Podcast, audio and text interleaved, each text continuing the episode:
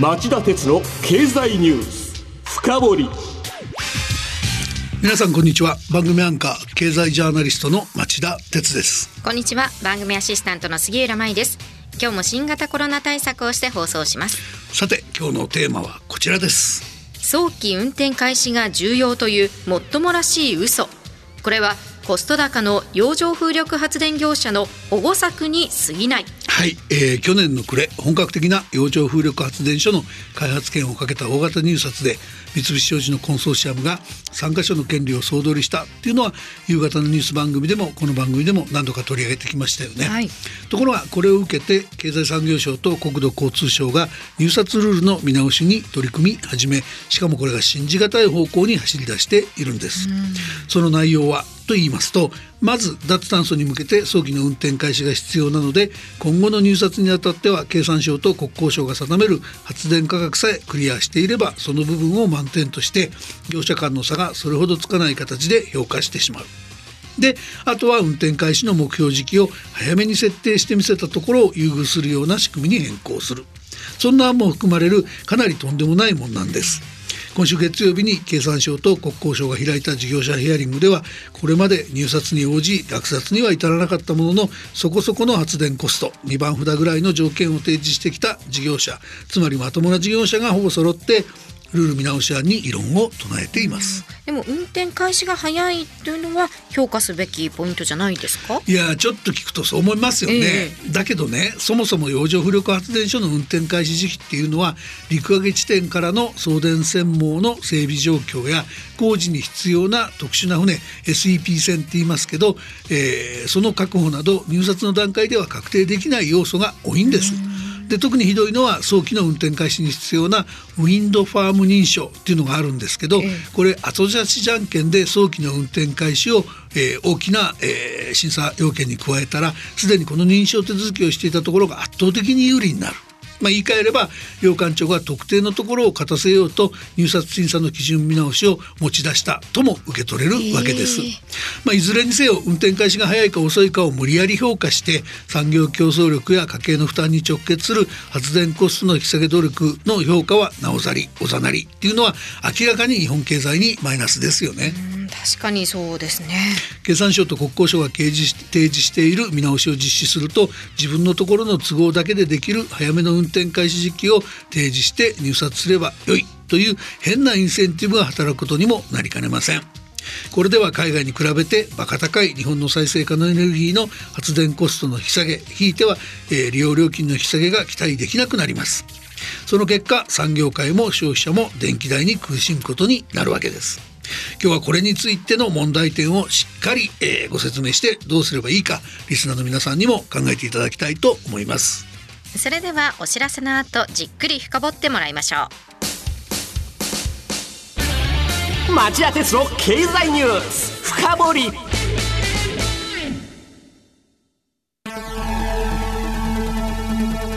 番組アンカー経済ジャーナリストの町田鉄です。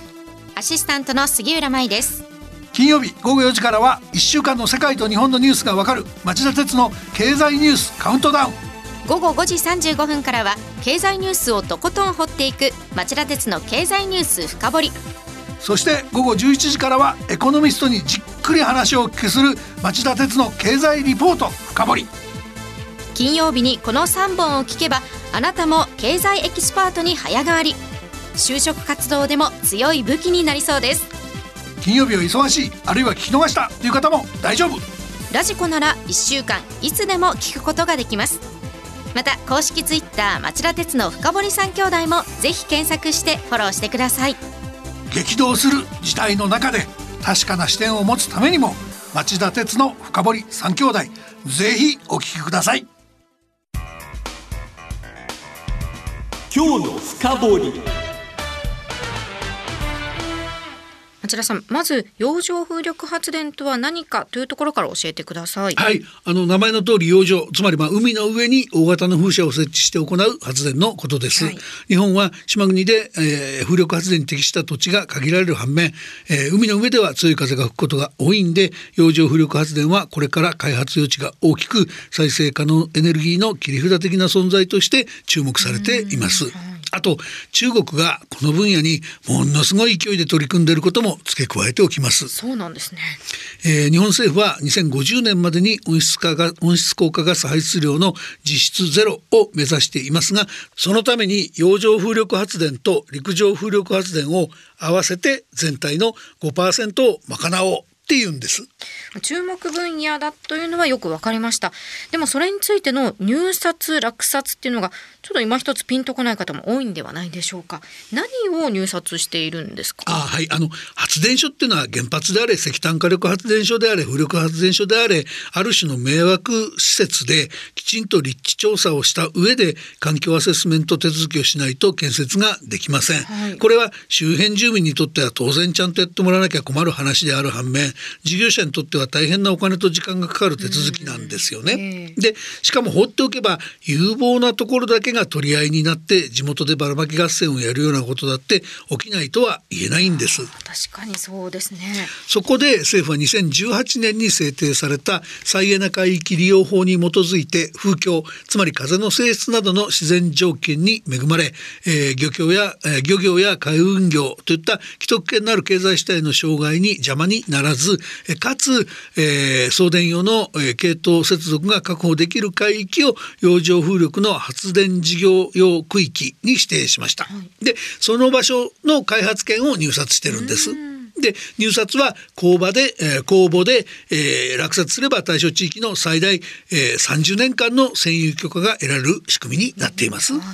でその入札の仕組みをなぜ今見直す必要があるんですか？いやそこ僕は必要なかったと思ってるんですが、うん。えー、あの三菱商事のグループが秋田沖など参加者の入札で全て総取りしたことに対して、まあ、負けたことに対してショックを受けた複数の、えー、再エネベンチャー事業者が独占されて他の事業者が入れないのは問題だって大騒ぎしたんですよね。うん、で本来ならば今月全体で5番目となる秋田県八方町能代市沖の開発権をかけた入札が行われるはずだったんですがそれも見直し直りで1年先延ばしにまあ約1年と見られてますが先延ばしになっちゃいました。ということは、まあ、そこに作られる発電所の稼働も1年遅れてもおかしくないわけですよね。そういうことですよね。だから見直しの弊害ももうすでに明らかなんですけど、はい、とにかくその見直しの動機も怪しげで最初から筋が悪かったっていうことは、えー、まず指摘しておかなきゃいけないかなと思います。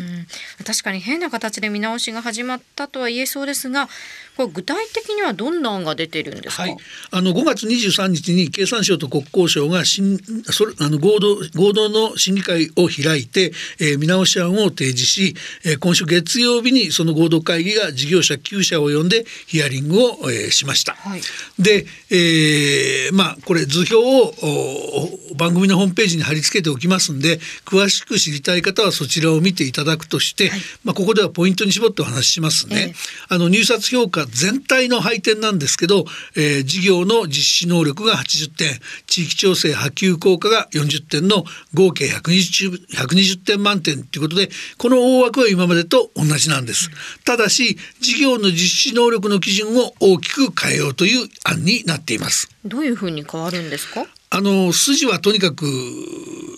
運転開始が早いところを高く評価するっていうことなんですけども、はい、とにあの細かく言うと現行方式で30点配点があった事業実施実績。と5点の配点があった最先端技術かどうかという審査項目はやめちゃいます。で代わりに、えー、今まで20点の配点だった事業計画の実現性を3つに分けてそれぞれ20点配分する仕組みにする。でその中その最初20点の配分の中の10個ぐらいあった評価項目の1つに過ぎなかった事業計画の迅速性を、えー、完全に独立させてこれだけで20点の評価項目として独立させちゃうっていうことですね。だから町田さん番組の冒頭で入札の段階では不確かなのに事業の開始時期の迅速性を重視しすぎだと言ってたんですね。そういうことなんです。で、さらにですね、あの事業計画の実行面っていうところで、まあ、別の20点のところで運転開始までの事業計画を再度15点の配分で評価する仕組みにしてるんですね。つまり運転開始時期至上主義まあ運転開始時期のオンパレードって感じになっちゃってるわけですよ。でもそもそもどうしてこんな見直しをしようとしてるんですか？まあ真真相はわかりませんけど、お役人たちもそういう説明してないんですけど、一つ推測できるのは昨年の暮れに3件の入札を圧倒的な成績で総取りした三菱商事の落札の原動力が日本では例のないほど低い発電コストだったっていうところです。まあもちろんそれでもヨーロッパに比べればまだまだ高いんでもっと下げてほしいところなんですけどもでも入札に参加してた事業者のうち2グループありまして2番札3番札を入れたあの大手の電力会社とか、えー、商社のグループは、まあ、直後から自社の発電コストの引き下げに真摯に取り組んでたところが多いんですね。ところが惨敗だった複数のサイエナベンチャーの方は永田町霞ヶ関詣でまあ、つまり尋常に力を入れてました。で、えー、水菱商事の総取りはけしからんとかあれはダンピングだとかうちは運転開始時期が早いのにその点が評価されないのは不本意だなどと政治家とお役人に入札の見直しを迫っていた。まあ、そういうことが事実として、えー、取材でも分かっています。はい、でこういった事業者は長年太陽光や陸上風力でフィットあの固定価格買取制度ですよね、はい、あれ頼みで発電した電気を高値で買いてもら買い取ってもらうことに慣れし慣れ親しんできたところが多いんです。いわば利権ベンチャーとでも言うべき存在で政治家やお役人と癒着しているという見方も成り立つわけです。今回の見直しに大きな影響を与えている可能性が否定定できないんじゃないでしょうか。そうなんですかで、えー、ここも審議のほどは分かりませんけども、えー、ヒアリングに応じた9社が提出した意見書を見ていくと日本風力発電協会は重要なのは早期運転開始と、えー、国内産業基盤形成と強調しています。まあ自分たち大事にしろってことですよね。で日本風力開発は、えー、早期運転開始及びコスト低減との両立をと言いつつ陸上風力の実績を考慮に加えるよう求めていますレノバは細かい入札の評価方式にも詳しく言及より事業計画の迅速性が高く評価されるように迫っているんです。え対照的に三菱商事は正規の早期の運転開始の実現は事業者がコントロールできない外的要因も大きく影響されるとして公平性公正性透明性の担保を求めました。えー、またジェラは、えー、細部にまで踏み込み迅速性と等しく、えー、事業計画の実現性を等しく重要な事業計画の実現性を足切りのみに反映させる案は実現性の追求を一定程度にとどめ迅速性に重点を置く入札性を誘発する可能性があるため公募事業の円滑な遂行に懸念が生じます。と陳述しましたこれ難しい言葉使ってるけどポイントですよね。で住友商事は事業計画の迅速性という項目の配点を20点から10点に下げて代わりに事業計画の実行面の評価を20点から30点に引き上げるように提案しています。まあ、見直し案には様々な問題がありますし、えー、今日取り上げられたものが全部ではもちろんないんだけどもでも今日取り上げたところも非常に重要なポイントではないかと僕は思っています。はいで再生可能エネルギーだからといってその徘徊している永田町あたりを徘徊している利権業者に無駄にバカ高い電気料金を払う必要ないですよね。皆さんそう思いませんかね？えー、秋頃にはパブリックコメントを2つの館長が取るかもしれませんからそういう時に皆さんもお役所に注文つけてみるといいんじゃないかなと僕は思います。以上今日の深掘でしたで今晩11時からの町田鉄の経済リポート深掘りは構造的に弱体化した日本経済の立て直し方というテーマで日清アセットマネジメントの佐治信之さんに町田さんがインタビューします。では今夜11時に再びお耳にかかりましょう。さようなら。